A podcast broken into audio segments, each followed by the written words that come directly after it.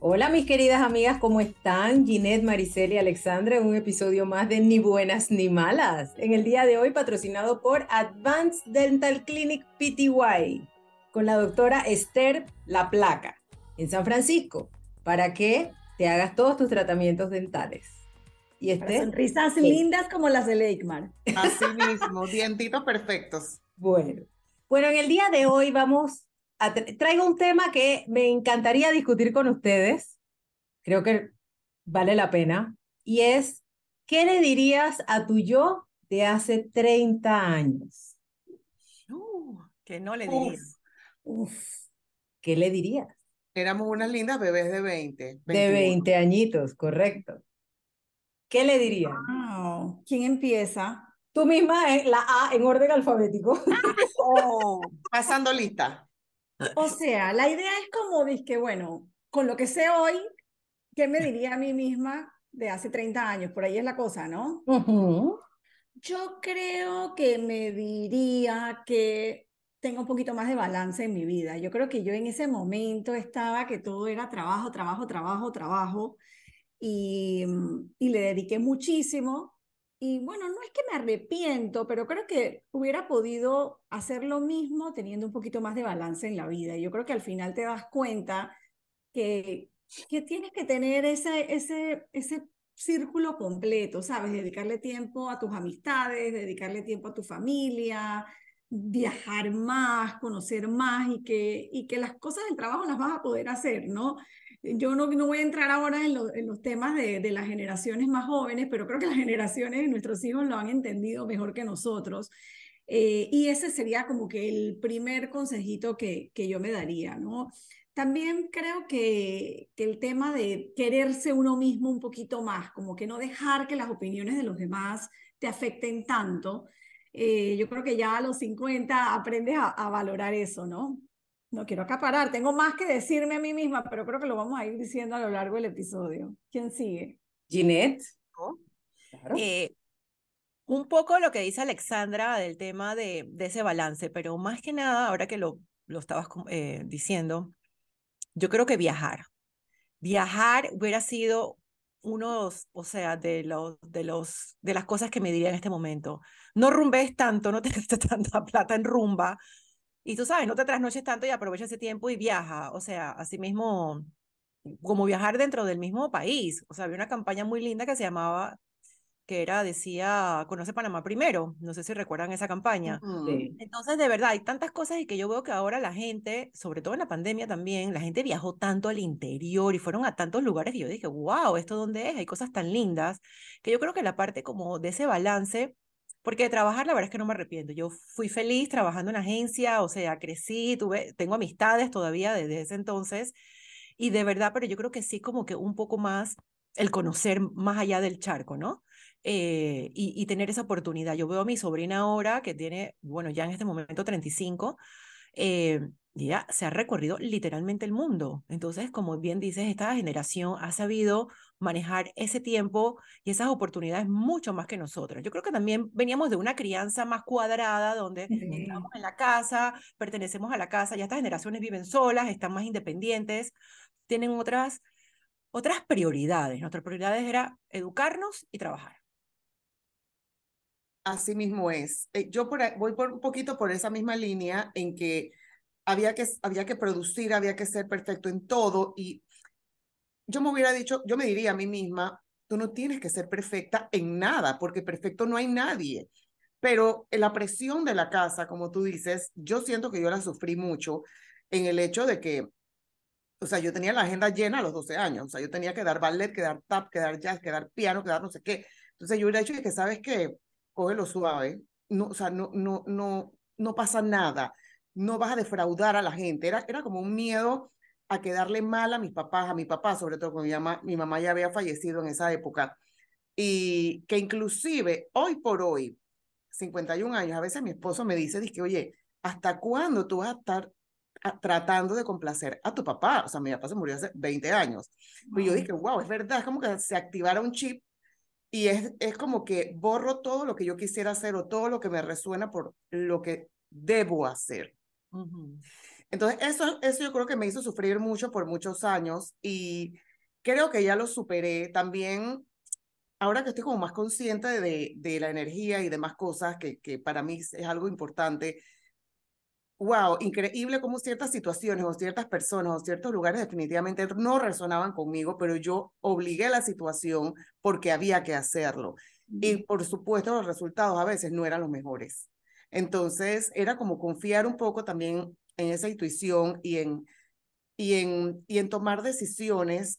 El mundo no se va a acabar, o sea, no se va a acabar, no es que ya vas a fracasar si no haces esto, vendrán otras oportunidades. O sea, no te des tan duro con el palo. Yo creo que es así como que en resumen del resumen, eh, que inconscientemente a veces todavía me lo doy, ¿ah? no es que no me lo doy, pero ya sé, ya conozco como ese mecanismo, ya le meto freno y ya ubico las cosas en el lugar que le corresponde.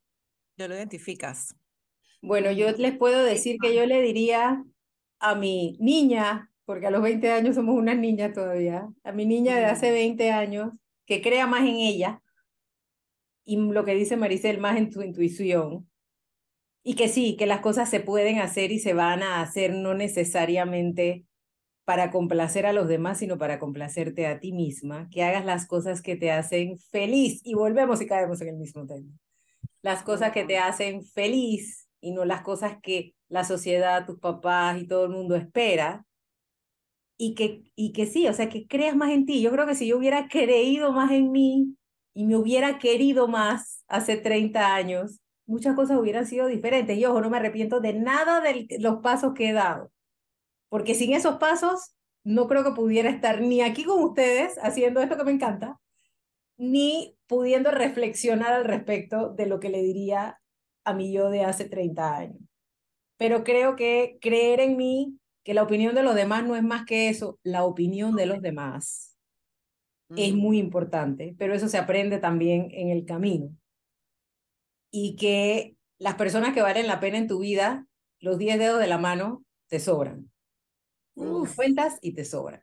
Creo que eso es lo que yo le diría a mi yo de hace 30 años. Y yo este creo que uno, uno, se da cuenta que hay como que vivir más el momento, ¿no? Eso que estás en ese momento viviendo, aprovechalo al máximo y como que no te preocupes tanto por, por lo que va a pasar después. Ojo, no estoy diciendo que seas irresponsable tampoco, pero que no te mortifiques más de la cuenta, ni tampoco sigas cargando como con cosas del pasado. O sea, como que cada, cada etapa hay que vivirla y hay que valorar, valorarla en su, justo, en su justa dimensión y en su justo momento y aprovecharla al máximo y también como que no sé, no tener tanto miedo. O sea, si te equivocas, bueno, te equivocas y te levantas, te sacudes las rodillas y sigues caminando. Y todo eso es aprendizaje y todo eso te va a servir luego para algo, ¿no? Como que también ese, ese consejo de, de no tener tanto miedo. Yo creo que también me, me quedo un poco con eso, ¿no? No sé qué piensan. También hace 30 años, por más que te lo decían, quizás de otras palabras, como que coge lo suave, cuál es el apuro, cuál es, o sea, igual lo hacíamos, porque era como una competencia, una carrera contra nosotras mismas. Porque como dice Maricel, o sea, no había que, nadie nos estaba poniendo el ganchito si lo hicimos, si llegaste temprano, tarde, si cumpliste de, a, de la A a la Z, pero nosotras mismas nos poníamos esa presión porque queríamos ser los más, entre comillas, perfectas posibles por aquello de que el que dirán, no puedo fracasar, no puedo quedarme un año más en la universidad porque entonces me voy a graduar cuando, que tengo que tener tal trabajo en tal lugar, porque entonces si no trabajo ahí, pues ¿qué van a decir? O sea, como que nosotras mismas nos poníamos mucha presión, cosa que no está pasando ahora. Así que por más que nos dijimos, o alguien nos dijo esto, hace 30 años, le hicimos caso omiso. Al, asunto. Te lo hicimos, porque esa es una época también en que tú crees que te las sabes todas. No escuchas consejos, o sea, eh, muchas, oye, el otro día vi un post de alguien que era de que, concho, mientras más pasan los años, más me doy cuenta que todo lo que decía mi madre era verdad. O sea, que, eh, pero en esos momentos tú tienes una, un rechazo a esta autoridad y a esta, y esta buena fe de la gente porque pues tú sabes lo que hay que hacer y te dejas llevar por otras opiniones, ¿no? Nadie aprende por cabeza ajena, ¿no? Sino por la propia, exacto. nadie aprende, nadie aprende. Hay un tema que dijo Legmar que es súper importante y es quererse a uno mismo. En ese tiempo, y ahora yo echando para atrás cassette, ¿cómo no? echando para atrás el cassette, en ese tiempo, eh, como que el, el yo, el, o sea, la persona no estaba como dentro de tus prioridades, o sea, era todo muy superficial, o sea, era mucho que la ropa, el pelo, la cosa, pero y tu bienestar. Yo, mira, que a mí se, me, me, me llamó tanto la atención como a medida que pasaba el tiempo, generaciones más jóvenes que nosotras, ya tú las veías haciendo temas de meditación, de yoga, de, de cualquier tipo de forma que tú te quieras ayudar de alguna manera, pero siento que en ese momento para mí ni se me pasó por la cabeza por andar en el tren este desbocado en que yo iba. Y, y eso nos pasó a todas, yo creo que facturas a nivel físico, a nivel del cuerpo físico, que todavía la estamos viviendo o la seguimos viviendo, y a otras que vendrán más adelante, porque no escuchamos a nuestro cuerpo en lo absoluto, o sea, no había cansancio, no había dolor, o sea, es que también... nos dolían las rodillas. En el ambiente este de comunicaciones, que digo, en verdad yo creo que en otros ambientes también, pero, pero era, era, o sea, tú te tenías que quedar a trabajar hasta las mil, o sea, eso de que tú faltaras porque estabas enfermo y eras un loser. O sea, había, había, un tema, un ambiente bien fuerte en este sentido que nos obligó, pienso yo, a ignorar absolutamente todo lo que nos pasaba físicamente, por decirlo, y seguir. Eh, yo le diría a esa niña que se quiera a sí misma, que le ponga atención a su cuerpo, que en su cuerpo vive su alma, que es lo más grande que ella puede tener en su vida, y que está sin cuerpo, pues no vamos para ningún bueno, vamos para otro plano, whatever, pero eh, en, nuestro, nuestro medio de transporte en el mundo terrenal. Entonces, ¿cómo lo vamos a dejar de lado? Lo dejamos de lado. En esa época lo dejamos de lado. Sí, totalmente. La nutrición no era parte de... Ay, la nutrición, niña. No, eso no era ni parte de nuestro vocabulario. Es más, la palabra bienestar no existía. No existía. No, existía. Eso no existía, no existía. Nosotros era trabajar, como dice Maricel, o sea, ¿cuántas veces nos, de, o trabajando sábado teníamos que entregar cosas, Maricel y yo que trabajamos juntos? O sea, que trabajamos juntos, trabajamos en la noche. Sí. No, bueno, yo porque en esa época era bastante Forrest Gump, yo corría bastante y por lo menos yo siempre me daba como que esa, esa parte de ir a correr y, ejercitarme, ¿no? Tomábamos agua de avena. Yo me acuerdo que un par de veces yo fui, dije, bueno, yo no corro ni a la esquina, pero yo iba de, de, bulto y dije, comíamos agua de avena, yogur, no sé qué. Pero era para vernos bien, era dije, para vernos bien. Sí, no era, por ningún bienestar. No, pensaba que porque necesitamos más calcio y queremos que el colágeno no. del cabello, no, no, era por, por, por adelgazarnos y vernos un poquito más eh, mejor. Porque piensas que vas a ser joven toda la vida, o sea, en ese momento ves como que, como que los años no van a pasar y que siempre vas a estar joven, o sea, ves como la vejez tan lejana, ¿no? Óyeme, más de tres días, o sea, tres días a la semana por lo menos almorzábamos Burger King. Correcto. Cine, no lo sí, ahora. no, no lo niego, no lo niego. O sea, los, ¿cómo se llama? Los onion rings. Los onion rings. Desastre. Ah, pero si a uno no le importaba, que si era frito, no era frito, el licor, eh, nada, a uno no le importaba. allá va, allá va esa vaina, como dice Maricel, así vivíamos. Así vivíamos y no importaba. Entonces ahora sí, a esa niña de 20 años dije, o sea, cuida lo que comes, claro, porque ya aprendimos, nos ha tocado 30 años de que nos den palo y, De que no puedo comer una cosa, de que la otra me inflama, de que soy alérgica. de que ya tengo ¿Tú escuchabas eso hace 30 años? Nadie se inflamaba. No. Nadie se inflamaba. nadie se inflamaba. Claro que estaba todo el mundo inflamado, pero nadie lo veía. La palabra gluten no existía tampoco. Sí, correcto. Eso no existía. Entonces ahora hay tantas cosas que existen. Pero sí, yo creo que también, o sea, hay que empezar toda esa parte nutritiva y de tu bienestar físico y mental desde muy joven, cosa que, nuevo, no la, no la aprendíamos. Nos ha tocado 30 años entenderlo, cuidarnos, eh, cuidarnos, pero estamos en buena época para seguir haciéndolo, porque ya lo entendemos. Que, ahora que hablas de la parte de salud mental, yo creo que otro consejo que yo me, me daría a, a mi niña, como dice Leigmar, es el tema de ser agradecido. O sea, yo, yo creo que en ese momento uno no tenía como esa, esa visión de dar gracias por lo, que, por lo que tengo, por lo que me llega, por, ¿sabes? Ese, ese minuto de, de, decir gracias, no importa, al universo, a Dios, a quien tú quieras, y como que no enfocarte tanto en lo negativo. Yo creo que eso es clave para tu bienestar también, porque es esa parte de, de, la, de la salud mental de la que tampoco se hablaba en esa No, para nada. Nada. Mira, yo fui de mi generación la única que en sexto año me mandaron al psicólogo en el colegio. Y yo dije, ajá, ¿qué pasó? Y era porque, bueno, yo tenía un problema, entre comillas, de hiperactividad, y creo que era ADD, que nadie lo, tampoco existía. Que tampoco existía. No estaba diagnosticado. No. Entonces me mandaban, o sea, tiloflorina para relajarme, porque yo me distraía mucho. Hello, porque no me gustaba lo que estaba viendo, no me interesaba de química, de física, de trigonometría, ni de cálculo. Entonces, Gine para el psicólogo. Y en esa época, que fue más de 20 años, casi 30, o sea, la loca, la Ginette, la mandaron al psicólogo, o sea, al bullying, ¿no? como bicho raro, claro. Era como bicho raro. De que yo era la bicho raro, de que fue la única de mi generación que, y en el último año me mandaron al psicólogo y era un tema de hiperactividad, pues, y así, los, y así soy todavía al de hoy, nunca me medicaron ni nada y quisiera ejercicio de relajación, whatever.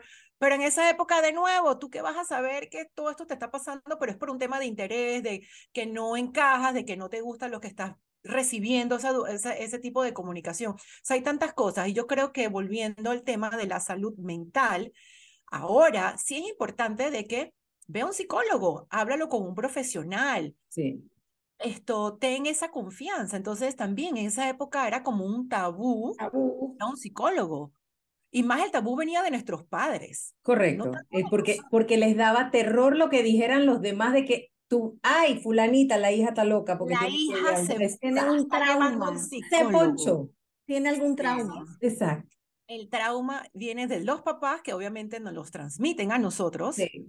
Y de ahí nosotras nunca fuimos, y yo más nunca fui un psicólogo, porque no lo necesité hasta mucho más adelante que, que por otros temas personales, pues tuve que buscar ayuda y de verdad que lo agradezco. Em, y yo creo que sí, también es como, man, a los 20 años, hace 20 años me hubiera gustado tener un poquito más de esa ayuda, como para enfocarme mejor, quizás tratarme un poquito mejor mi, mi ADD, que creo que es lo que tengo y nunca se me ha diagnosticado oficialmente, pero me parece que eso es. Y mi dislexia, o sea, miren cómo yo me enredo, o sea, esas cosas se, me hubieran tratado a los 20 y pico de años quizás, bueno, tenía un poquito de mejores resultados, ¿no? Pero bueno, como digo en un capítulo anterior, creo que estoy funcionando bastante bien. Exacto, mira las agendas que hace y, la, o sea... Es correcto. Eso y lo reconozco, porque hay que reconocer. Es que es el primer paso, exacto. Reconocer, exacto. Yo sé que hay un desequilibrio o algo, ¿no? Pero está ahí, entonces, pero ya, está, ya a esta altura, pues ya. Pero es que para poder trabajarlo tienes que aceptarlo. Exacto. ¿Me explico? Entonces, en el tiempo de nosotros el ADD existía. Y yo creo que de aquí, de las cuatro, yo creo que me atrevo a decir que tres pasamos por eso, pero yo creo que Maricel no, pero pasamos por eso. Pero el ADD de la época de nosotros era, ay, es que no es que Leigmar va a la escuela y se distrae hasta cuando pasa una mosca. Ay, hace mi frasecita. Esa era la frasecita. Coge tu pescozo y sigue. Ese era el diagnóstico, pero estaba ahí la situación. Claro, yo no hablar. Yo no paraba de hablar, o sea, en la escuela yo no paraba de hablar, de distraerme, era horrible, pero ¿Viste? como dices, eras como la malportada, pues eras como la que no se calla. Sí, yo creo que aquí la única, la única que pasó agachada en ese capítulo era Maricel. Es Maricel. yo hablaba bastante, pero porque, pues, también me aburría un poquito porque, o sea, yo tomaba, entendí, ok, ya, entonces me quedaba como tiempo libre.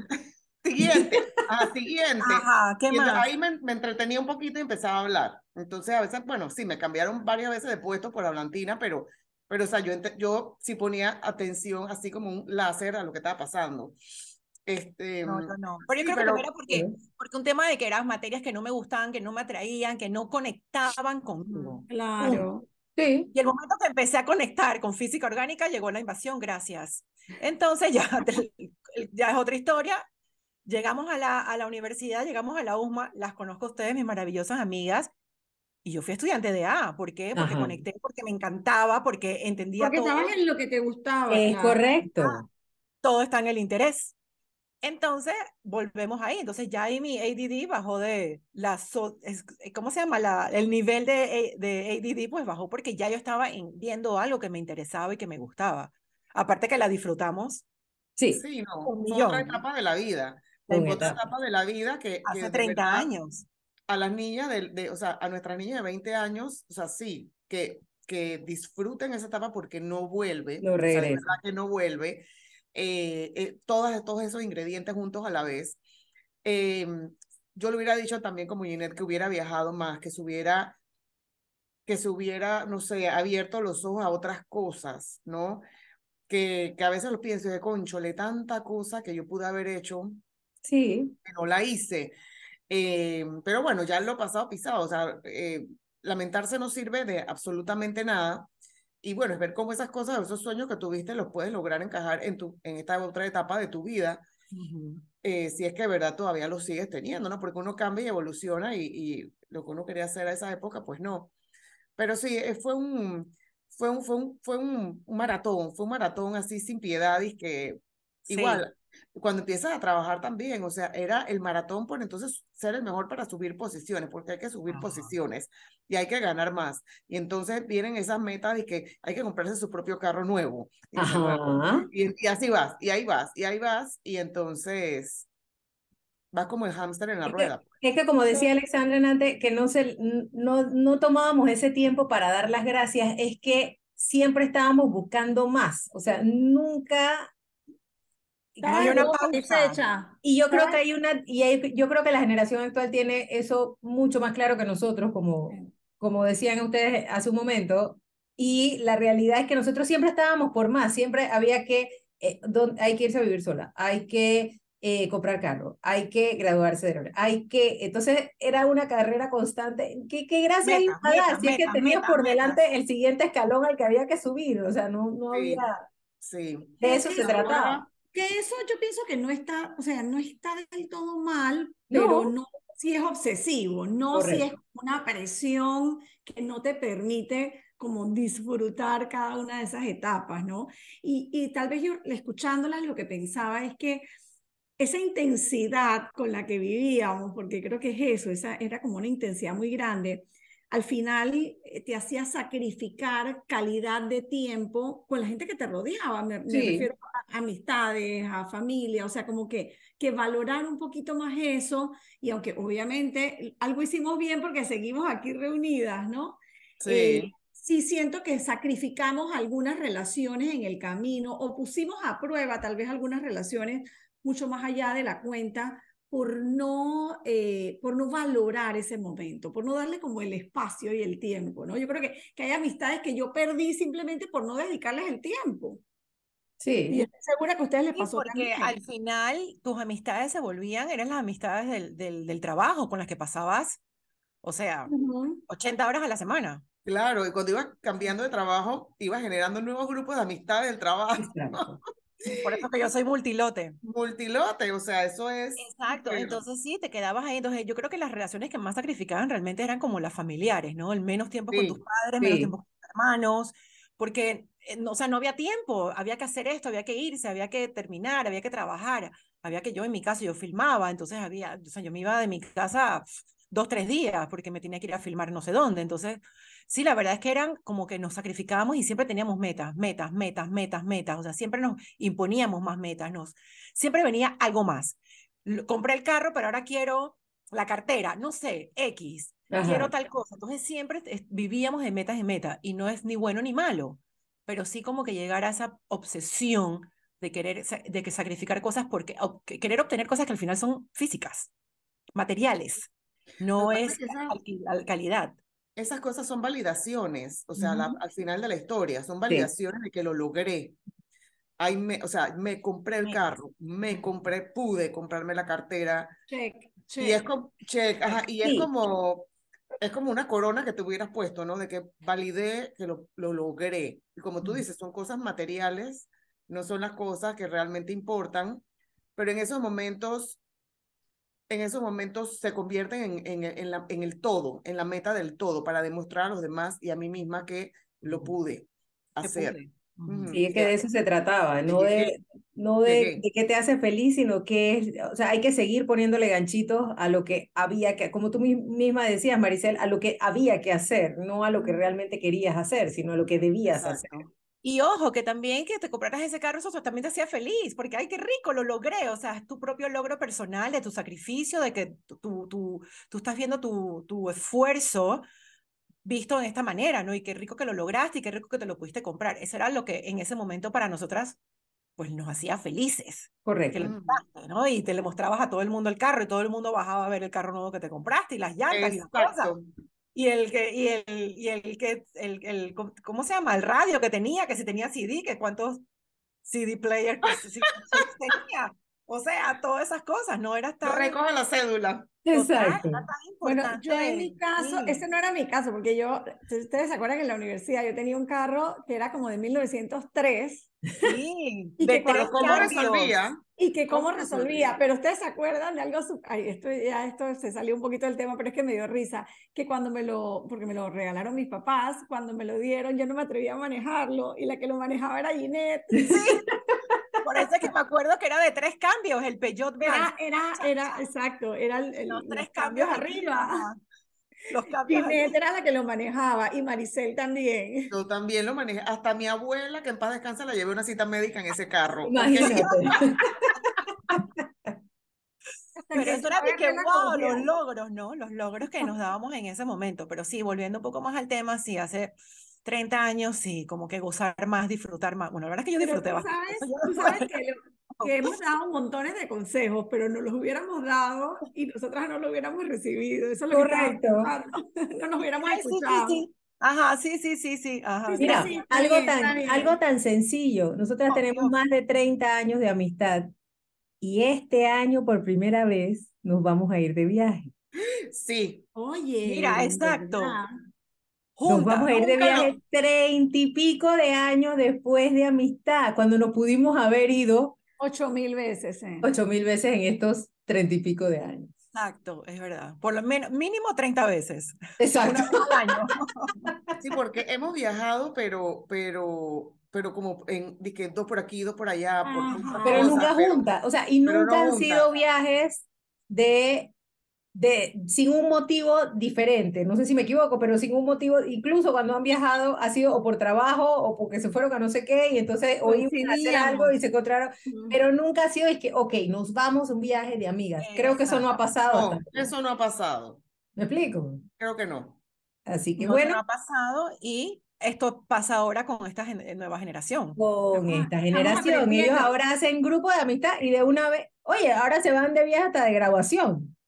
Ajá. de la escuela, o sea, e, es otro, es otra mentalidad definitivamente. Pero estamos a tiempo, estamos a tiempo. Oye, claro que estamos a tiempo, nunca Seguimos aprendiendo, ¿ves? Claro. Ahora vamos a poner en, en, práctica eso. Nosotros estamos, estamos jóvenes, acuérdate, todavía, así que nosotras seguimos. Porque nos sentimos de 30. Porque nos sentimos de 30. Así que bueno, creo que ya es hora de ir recogiendo. Quiero saber qué le deja, qué recomendación, qué, qué anécdota, qué le dejan a las personas para que le hablen a sus niños de hace 30 años? Yo te diría, el consejo que daría es, lo importante es el camino y no es el destino. Hay que aprovechar ese camino, hay que vivirlo intensamente. Si te equivocas, te levantas y sigues y, y hay que quererse, hay que quererse en todas las etapas de su vida. Como uno esté, hay que quererse. Mira, yo me quedo con que es que es como, es, es complicado un poquito porque, o es complejo, para no usar la palabra complicado, porque también está aquello de que solamente se vive una vez. El tiempo no sabes cuánto tiempo tienes. Entonces hazlo ahora porque si no, no sabes mañana qué va a pasar. Entonces, lo haces ya porque es el momento, porque hay que vivirlo, o lo vas planificando y lo vas haciendo poco a poco porque hay que disfrutar el camino. Entonces es un poquito enredado. Lo cierto es que lo que te haga feliz, hazlo a tu tiempo, a tu manera y atreverse, atreverse a hacer cosas, atreverse a, hacer cosas, punto, o sea, hacerlo y ser feliz al espacio y al tiempo que tú quieras, porque además no es una carrera de velocidad, sino de resistencia. Entonces, hay muchos refranes que se aplican aquí que se contradicen uno contra el otro, ¿no? Están saliendo bien los refranes. Te están saliendo bien los refranes. Sí. Estoy concentrada, estoy concentrada. Felicidades. Entonces tengo, no, de verdad es como que el diablito del ángel, dije, no, ahora, porque mañana no sabes si vas a estar aquí, pero no, pero todavía el futuro, el tiempo. Entonces, yo creo que lo importante es ser un poquito más honesto con uno mismo, un poquito más inteligente y disfrutar, sí, del, del momento y sabiendo, pues, las responsabilidades y teniendo la esperanza de que mañana hay un futuro. Me gusta.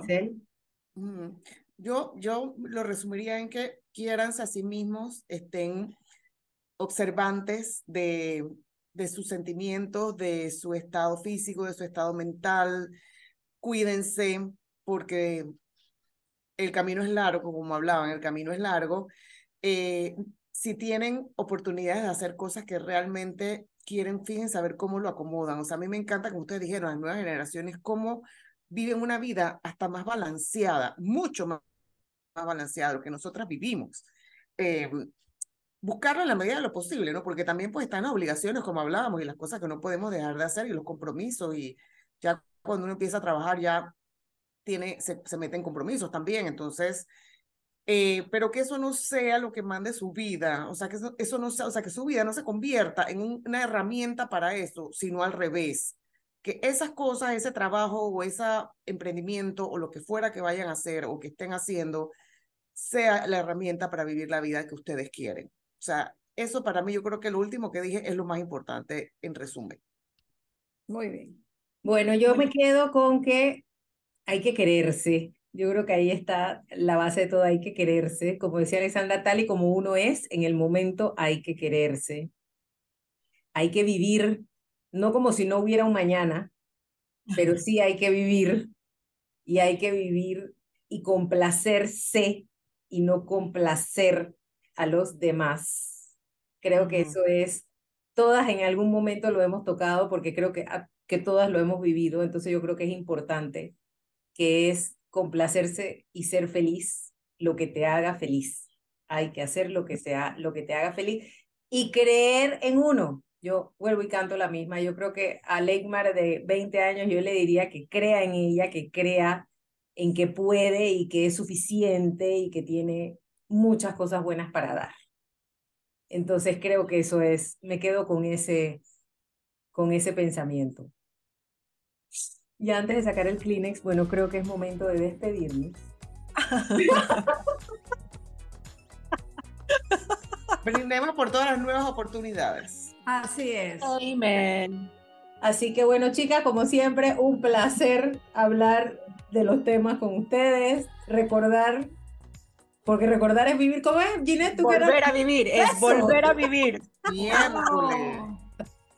Así que bueno, nos vemos en la próxima. Disfruten y recuerden de chequearse su dentadura con Esther La Placa. Chao. Chao.